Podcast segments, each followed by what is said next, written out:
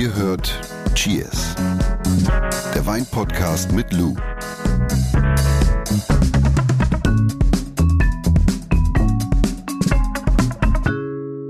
Was machst du eigentlich, wenn du ein bisschen verkatert bist am Morgen? Wenn ich verkatert bin am Gibt es so Morgen. ein, so ein Einmal-Eins, was du Geh einfach ich- geh ich durchziehen wieder kannst? ins Bett. Geh ich wieder ins Bett. Und lass die Welt Welt sein. nee, ich bin selten verkatert tatsächlich. Ich habe jetzt sehr lange gefastet, gar keinen Alkohol getrunken. Stimmt nicht, würde ich mich sehr. Ich habe zwei, ein oder zwei Bier getrunken, das stimmt. Aber ich habe gar keinen Wein getrunken, anderthalb Monate. Und habe dann Fastenbrechen gemacht und habe dann direkt mit dem Bordeaux gestartet und mir ging es so schlecht am nächsten Tag. Und ich habe echt, ich habe anderthalb Gläser oder so getrunken und mir ging es richtig, richtig schlecht. Da ist mir wieder eingefallen, dass ich wirklich so eine Histaminunverträglichkeit habe. Und dann habe ich, was habe ich gemacht? Ich habe Tee getrunken. Aber hast du nicht eine Regel, wenn du abends schon merkst, dass du vielleicht ein halbes Glas zu viel getrunken hast, dass du dann ganz, ganz viel Wasser trinkst, bevor du Wasser ins Bett trinken. Also ich glaube, das, was viele vergessen, ist wirklich immer Wasser. Und wenn man, also es gibt so eine Faustregel zu einem Glas Wein, zwei Gläser Wasser. Und Oh. dann, also so zwei, was ist denn das dann? Dann müsste ja dann fast 0,4 sein, 0,4. Ja. Da Wasser dazu und dann sollte das eigentlich Dann schaffst du auch nicht so viel Wein. Dehydration is the enemy, my friend. Genau, Yes. ja, du ja, genau, du bist schneller gesättigt, du schaffst weniger Wein, das stimmt. Ja. Dein Aquarium ist Studium- voll. Im Studium habe ich es echt äh, durchgezogen. Immer zu jedem Glas Wein, zwei Gläser Wasser. Bevor wir gleich den Wein der Woche aufmachen, fangen wir einfach an. Willkommen zu eurem Lieblingspodcast mit der Frau, die ja ihre Leidenschaft zum Beruf gemacht hat, kann man eigentlich sagen. Lou Schmidt. Hallo, in die Runde hier. Nein, aber ernsthaft, die Expertin in Sachen Wein. Und wie sage ich immer so schön, du hast Wein studiert. Und das stimmt ja wirklich. Ich habe Wein studiert. Man kann Wein studieren. Ja. Und genau darüber sprechen wir nämlich heute, über Berufe und Arbeiten in der Weinbranche. Ja, sehr spannende Folge. Und ich glaube auch eine der meistgestellten Fragen überhaupt. Also es ist immer die Frage, hey, ich würde mich gerne weiterbilden, was kann ich machen, bla bla bla, was hältst du davon, was hältst du von dem? Und deswegen dachten wir, machen wir heute da mal eine Folge zu. Du bist studierte Weinwirtschaftlerin, also Weinakademikerin übersetzt. Ähm, Inzwischen bist du Weinexpertin und bist Weinbloggerin. Ich frage mich, hast du denn zu Beginn geahnt, dass du das mal sein würdest? Nee, überhaupt nicht. Ich bin da über viele Umwege zugekommen zu dem Bloggen. Ich komme eigentlich aus der Gastronomie, habe Restaurantfach gelernt, bin dann in die Produktion, habe im Weinbau und im Keller gearbeitet und bin dann, wollte ursprünglich auch Sommelier lernen, bin dann aber höher eingestiegen, bin direkt nach Geisenheim, habe dann da Weinwirtschaft international studiert und habe während dem Studium eigentlich die Leidenschaft für den Verkauf entwickelt und wollte dann mit Pauken und Trompeten unbedingt im Export arbeiten. Das habe ich auch eine Zeit lang gemacht, einmal im Trainee für ein sehr bekanntes Weingut und dann schlussendlich auch nach dem Studium. Bin dann aber da gefeuert worden Oh. und habe mich dann, ja gut, passiert, ne? Äh, nicht, weil ich irgendwie Mist gebaut habe, sondern manchmal ist es halt so, dann. dann Passte nicht. Nee, passte nicht. Und das war trotzdem eine coole Zeit, war viel in den Staaten auch und so unterwegs. Und Reisen dann- ist das Thema schon wieder, ja, bei genau. dir. Und dann äh, habe ich angefangen mit dem Bloggen und hätte aber nie gedacht, dass ich davon halt irgendwann lebe. Und habe das dann tatsächlich zum Beruf gemacht. Aber trotzdem sagst du, sollte man sich, bevor man in dieses Berufsfeld startet, schon Gedanken machen, wo will ich denn landen? Weißt du, das, was ich jetzt rückblickend sehe, ich hatte immer eine Leidenschaft und zwar Endverbraucherin Wein zu erklären. Also ohne Witz. Weil im Export habe ich nichts anderes gemacht. Ich habe auf bei Sales Rep Touren habe ich immer Menschen versucht, deutschen Wein zu erklären, näher zu bringen. Und das mache ich heute, also das mache ich jetzt und habe ich, wie gesagt, früher, war auch früher schon meine Leidenschaft, Leuten im Wein erklären. Und das ist, ja, das hat sich jetzt schon durchgezogen. Aber nein, hättest du mich damals gefragt, so aus der Gastro, dann irgendwie jetzt, nee, nee hätte ich nicht gedacht, dass der Weg sich dann so zeichnet. Fragen sind zum Fragen da und äh, keine Frage ist zu blöd, ist ja unser Motto. Das heißt, wenn ihr welche habt an Lou in Sachen Wein, was auch immer, dann mailt sie uns einfach an cheers.edeka.de oder ihr schreibt sie einfach bei uns in den Insta-Feed rein. Und dann beantworten wir sie, also du. Und äh, wenn ihr euren Lieblingspodcast weiterempfehlen wollt, freuen wir uns natürlich mit äh, fünf Sternen. Oder mehr. Oder mehr. Und jetzt lass es ploppen, wobei haben wir schon oft besprochen. Der Proll lässt's ploppen. Und die Profis lassen zischen. Der Wein der Woche. Im Glas haben wir heute den Finca della Vega Cava. Und du siehst hier schon auf dem Etikett Metodo Tradicional. Aha. Es ist heißt? nämlich ein Schaumwein aus Spanien. Mhm. Und Cava heißt der Schaumwein immer dann, wenn er aus der DO Cava kommt. Also Katalonien und weitere Gebiete bilden die DO Cava. Und Methode traditionell ist die traditionelle Flaschengärung. Also das heißt, wird hergestellt wie mhm. Champagner.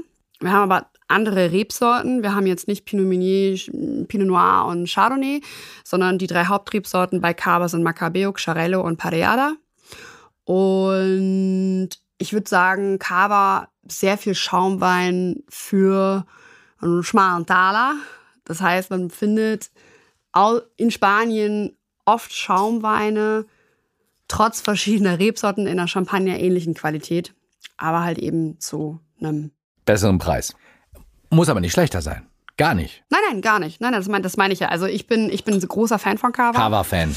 Bin ein riesiger Cava-Fan, deswegen werden wir dazu auch noch eine Folge machen. Weil. Freut euch jetzt schon ja, auf die neue Folge mit Lou. Cava. Ganz, ganz, ganz tolle, ja. tolle Schaumweine. Und man hat immer so diese klassischen Marken so im Kopf, aber da gibt es weitaus mehr. Also es lohnt sich auf jeden Fall mal, sich mit der Thematik Cava auseinanderzusetzen. Cheers. Hm. Bisschen apfelig, so ein bisschen birnig, gell? Schöne. Frische, schön, frische schönes Grün. Näschen, schönes Näschen, ja, sehr frisch. Also ist gut. Mhm. Mhm. Also schon, hat schon eine gewisse Frucht jetzt aber und, und, und Süße, auch wegen der Geschmacksrichtung. Aber grundsätzlich sieht man da, glaube ich, ganz gut, wo Kava hingehen kann. Und ich finde es eigentlich sehr cool. Also wie gesagt, Kava kann man sich merken, sollte man echt mal so ein bisschen die Augen offen halten. Wirklich vernünftige, sehr, sehr gute Qualitäten zu einem, ich sage immer, der preiswerte Schäumer Spaniens. Lou, wie heißt es so schön in der Reisebranche, arbeiten, wo andere Urlaub machen? Mhm. Wie würde oder könnte es bei dir in der Weinbranche heißen? Ja, mein, mein Beruf ist ja Urlaub so, ne? Naja, ist tatsächlich, weil du viel reist dadurch. ja. äh, Wein als Beruf klingt im ersten Moment ein bisschen skurril und tatsächlich auch mehr nach Urlaub als nach Arbeit. Mal gucken, ob es nach den nächsten 15 Minuten immer noch der Eindruck ist bei euch. Wir versprechen heute so ein bisschen ähm, ja über Wein als Beruf und ähm, Lass doch mal aufklären, welche Ausbildungsmöglichkeiten es überhaupt gibt. Die meisten Leute kennen, glaube ich, nur den klassischen Weinkellner oder die Weinkellnerin, also den Sommelier oder die Sommelier. Dabei gibt es natürlich weitaus mehr. Und die Frage, die man sich natürlich immer stellen sollte äh, bei diesem Potpourri an Ausbildungsmöglichkeiten, wo will ich eigentlich hin? Möchte ich in der Produktion arbeiten? Möchte ich im Verkauf arbeiten? Oder möchte ich schlussendlich beim Gast arbeiten, also im Service beispielsweise in der Hotellerie und Gastronomie? Und du hast Wein studiert, du bist also gar keine Sommelier, ne? Ja, das ist, glaube ich, auch nochmal wichtig zu erwähnen. Der Begriff Sommelier oder Sommelier, das ist nicht geschützt. Also ah, so wie Journalist und Journalistin ist auch nicht geschützt. Ist auch nicht geschützt, nee. ja. Also ich könnte mich, ich könnte jetzt auch, natürlich könnte ich jetzt auch sagen, natürlich bin ich Sommelier. Ja. Bin ich aber nicht. Ich ja. habe keine Sommelier-Ausbildung gemacht.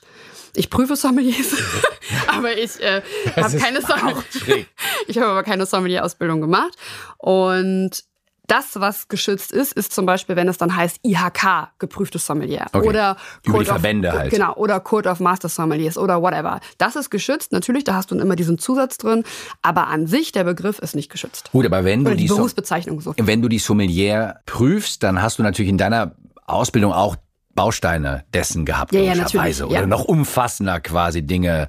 Man muss sich, glaube ich, auch immer darüber bewusst sein, dieser, dieses Sommelier oder Sommelier, diese, diese IHK, das ist eine Zusatzausbildung. Also ich mache beispielsweise meine Restaurantfachfrau oder meine Hotelkauffrau lerne ich und dann sage ich, okay, ich möchte mich nochmal spezialisieren und mache eine Weiterbildung oder mache diese Zusatzausbildung. Mein Studium ging vier Jahre. Also ich habe das vier Jahre lang studiert. Sommelier kann ich machen in einem, in einem halben Jahr berufsbegleitend. Das ist auch nochmal ein Unterschied. Ne? Also was ich damit sagen möchte, nicht weil ich das schmälern möchte, sondern wie intensiv die, die Thematiken dann behandelt werden können. Ne? Okay, also wenn man einsteigen will, muss man sich Gedanken machen, will ich in Richtung Verkauf, will ich in Richtung Gastronomie, wie du gesagt, Produktion zu, zu einem Winzer, Winzerin, ähm, also Weinbau. Aber wenn man zum Beispiel in den Verkauf oder in die Gastronomie möchte, mhm. was würdest du dann empfehlen?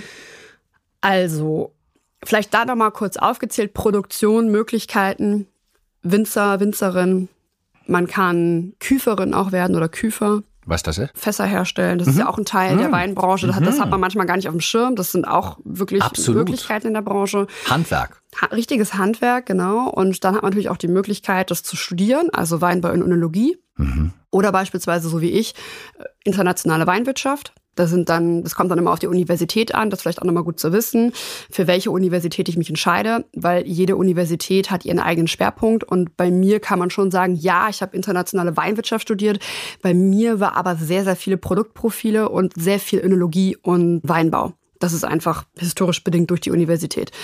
Und wenn du jetzt sagst, okay, du möchtest in den Verkauf gehen und gar nicht so intensiv beim Gast am Tisch mhm. arbeiten, also mhm. beispielsweise in der Gastronomie, dann würde ich immer empfehlen, WSIT zu machen.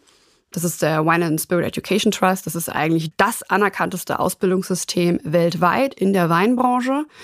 Das baut so ein bisschen, ist so ein bisschen in Blöcken aufgebaut. Also man hat Level 1, Level 2, Level 3, mhm. Level 4, das ist dann das Diploma. Und dann kann man sich auch nochmal entscheiden bei der Ausbildung, ob man das Diploma nur für Wein machen möchte oder auch für Spirituosen.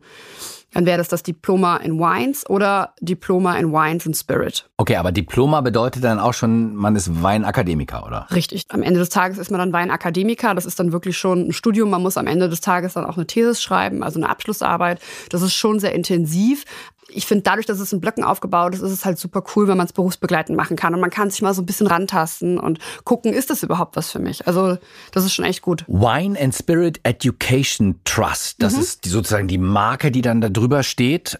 Ist das eine international anerkannte Ausbildung dann ja. Auch? Ja, es ist eine international anerkannte Ausbildung. Und das ist halt einfach der Vorteil gegenüber einer klassischen Ausbildung zur Sommelier meiner mhm. oder zum Sommelier meiner Meinung nach.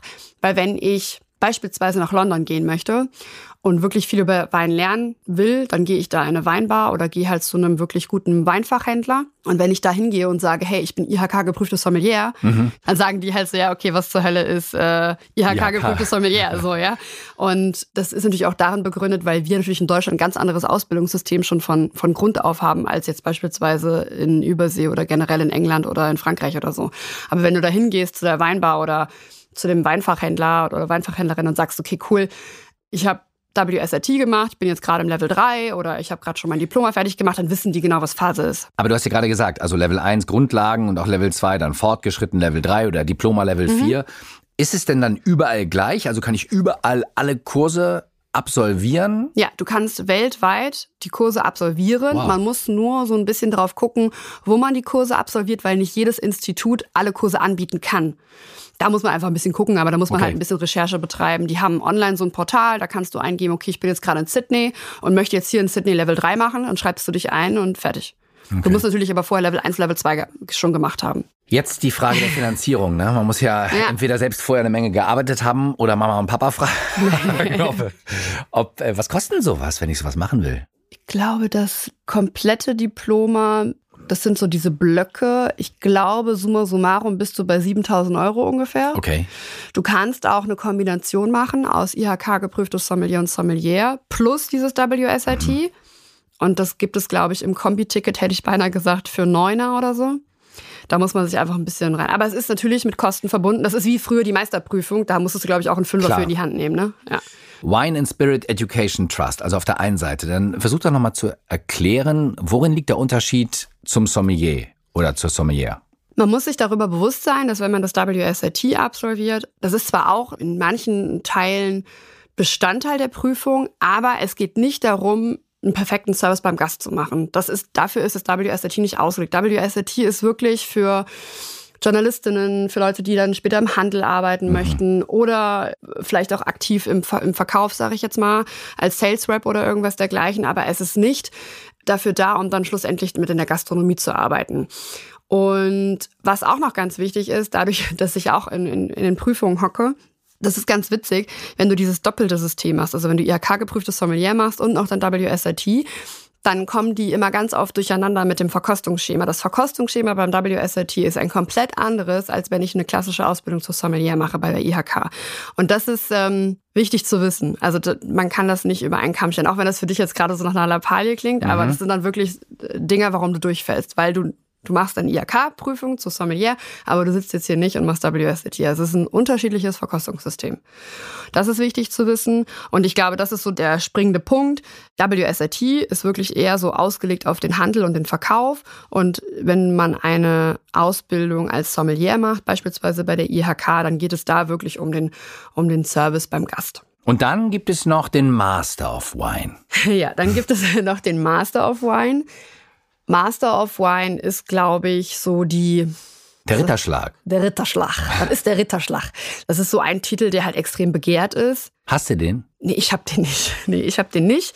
Es gibt einige in Deutschland, die den haben. Ich habe mal mit einer gesprochen, die ist Master of Wine und sie sagte, die Ausbildung hat sie, irgendwie, ich glaube, zwischen 60 und 70.000 Euro gekostet. Wahnsinn.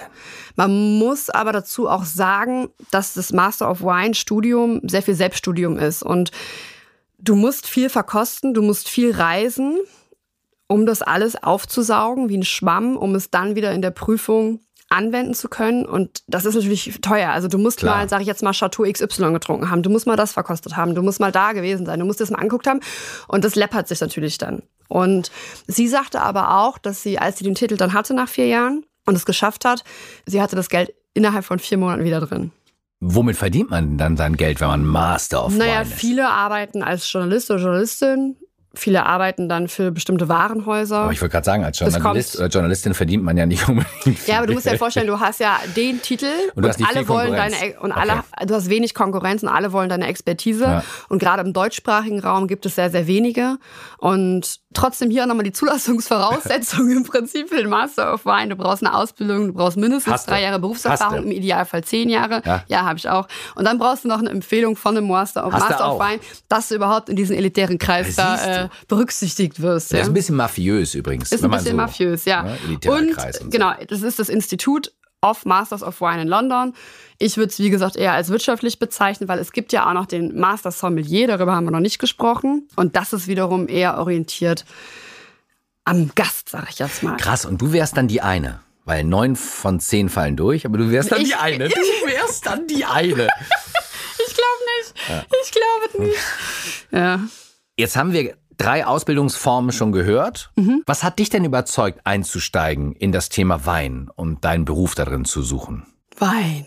Ja, Wein. Die Weinbubble hat einfach ihren ganz eigenen Vibe. Und das ist, man ist da, man ist wirklich in der Bubble drin und man muss sich auch ab und zu mal erden und sagen, okay, das ist jetzt nicht normal so. Aber die Weinbranche hat einfach ihren ganz eigenen Vibe. Es ist im Prinzip wie eine große Familie. Man kennt sich, alle haben irgendwie die gleichen Probleme, alle bewegt irgendwie das Gleiche. Und man ist auf der ganzen Welt zu Hause. Ich wollte immer einen Beruf ausüben, bei dem ich die ganze Welt sehen kann und das ermöglicht mir Wein. Kommunikation. Gleichzeitig gutes Essen, Kommunikation, gutes Essen. in der Regel eine gute Gesellschaft. Wenn nicht, dann einfach mehr trinken oder Tisch verlassen. Aber in der Regel gute Gesellschaft. Und es ist einfach, es geht nicht um, um Alkohol, sondern dieses Getränk ist so faszinierend. Und ich glaube, es gibt kein Getränk, was auch so ein krasser Transporteur von Herkunft sein kann. Und ah, ich weiß nicht, das ist schon, ist einfach, ist mein, mein, meine Leidenschaft. Voller Ich Facetten. lebe für Wein. ich lebe für die Träubchen. Ein Beweis ist ja, dass wir äh, Woche für Woche uns treffen und darüber sprechen. Ja, so sieht er nämlich aus. Endlose Themenvielfalt. Lass uns noch mal kurz darüber sprechen. Wenn ich nicht den Beruf in der Weinwelt suche, um da mein Geld zu verdienen, ähm, was kann ich denn machen, wenn ich zum Beispiel Hobby-Sommelier werden möchte? Also gibt's da auch Ausbildungen Ja. als Hobby, die vielleicht nicht so umfangreich sind, nicht sechs oder 9.000 Ja. Euro kosten? Also meine Freundin zum Beispiel, die hat in Italien studiert. Essen hat die studiert, also Essen. Und hat gesagt, ja Mensch, irgendwie Wein und Essen gehört irgendwie auch zusammen und ich möchte mich da ein bisschen tiefer reinknien, aber jetzt irgendwie nicht so, das jetzt als, als mein Beruf ausüben. Ja. Und die hat zum Beispiel den Assistant Sommelier gemacht. Das kannst du machen ohne Vorausbildung, beziehungsweise ohne, das ohne Zulassungsvoraussetzung. Dann kannst du Weinseminare natürlich belegen, zum Beispiel beim International Wine Institute. Da kann man sich mal durchklicken und dann nimmt man sich einfach mal ein Thema, was einen als erstes anspricht. Kannst zum Beispiel zu Beginn mal so ein Sensorik-Seminar machen. Und auch, natürlich auch für Weinanfängerinnen, die das nicht beruflich machen wollen, WSRT. Als ich WSRT gemacht habe, da saßen mit mir sehr viele in der Klasse, die Bankkauf, ich hatte glaube ich eine Bankkauffrau als Nachbarin und die hat das einfach als, als just for fun gemacht und gerade so Level 1 und 2, da kriegst du wirklich nochmal die richtigen Basics ähm, beigebracht und alles, aber auf einem sehr, sehr gutem Niveau. Und das eignet sich auch natürlich für Einsteigerinnen, die das nicht beruflich machen wollen. Und ansonsten auch viel lesen und Verkostungsmöglichkeiten wahrnehmen. Auf Weinmessen gehen, Weinproben Unseren Podcast hören. und unseren Podcast hören. Und da kann man aber wirklich auch ohne Vorkenntnisse rein. da kann man ohne Vorkenntnisse rein, ja. Spannend. Das ist sehr spannend.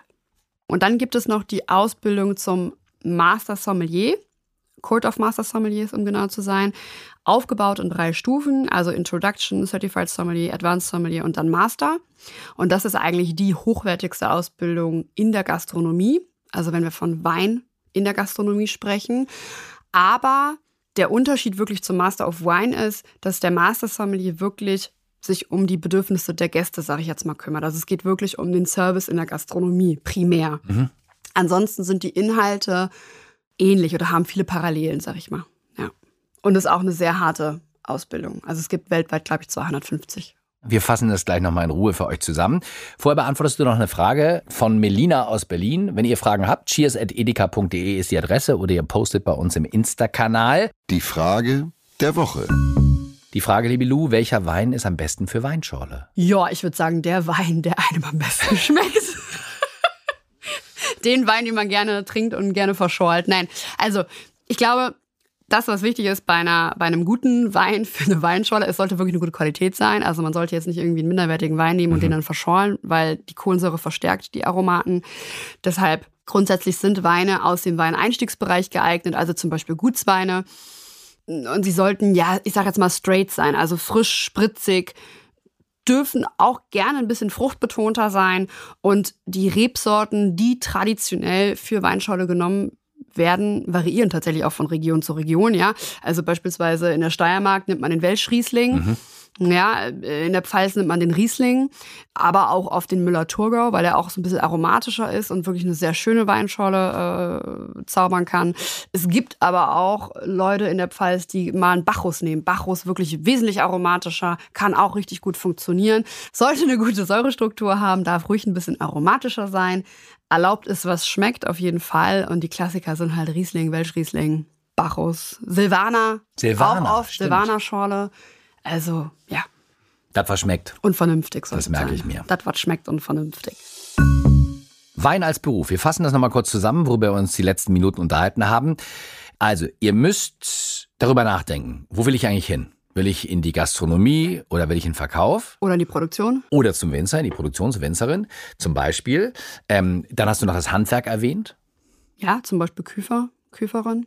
Fässer herstellen? Würde ich jetzt auch in die Kategorie Produktion reinpacken. Also Produktion, Winzer, Winzerin, Keller, Weinbautechniker, da gibt es echt viele Ausbildungen. Dann gibt es die Möglichkeiten der verschiedenen Ausbildungen. Dann gibt es die Wine and Spirit Education Trust. Mhm.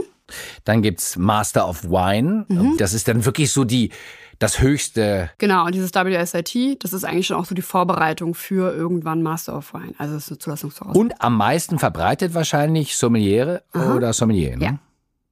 Und Master Sommelier hast du erzählt. Und Master Sommelier, das ist dann auch schon wieder das ist der top, King, top, top. Der King genau, oder die auch Queen. wieder einer der begehrtesten Titel. Und was auch nochmal, wie gesagt, wichtig zu erwähnen ist, IHK geprüftes Sommelier oder Sommelier oder halt irgendwie was anderes von irgendeinem Institut, weil Sommelier oder Sommelier halt eben nicht geschützt ist. Nein, aber es gibt wahrscheinlich auch den Moment, dass viele von euch jetzt sagen, ich möchte mehr wissen und ich möchte es aber als Hobby machen äh, eine Sommelier-Ausbildung und nicht so viel Kohle investieren. Das geht auch, hast du gesagt. Habe mhm. ich mir aufgeschrieben. Heißt dann äh, Assistant, Assistant, Assistant Sommelier, Sommelier. Sommelier, Weinseminare, WSRT auch, ja, Level 1, Level 2, Level 3 wird dann schon ein bisschen bisschen anstrengender, aber Level 1, Level 2 super geeignet für den Einstieg. Interessiert sein, ausprobieren, an Verkostungen teilnehmen, ja. das ist, glaube ich, wichtig. Lesen, lesen, hast du gesagt. Lesen, lesen, lesen. Und dann anwenden in der Praxis. So, zum Wohl. Tschüss. Dieser Podcast wird euch präsentiert von Edeka. Wir lieben Lebensmittel.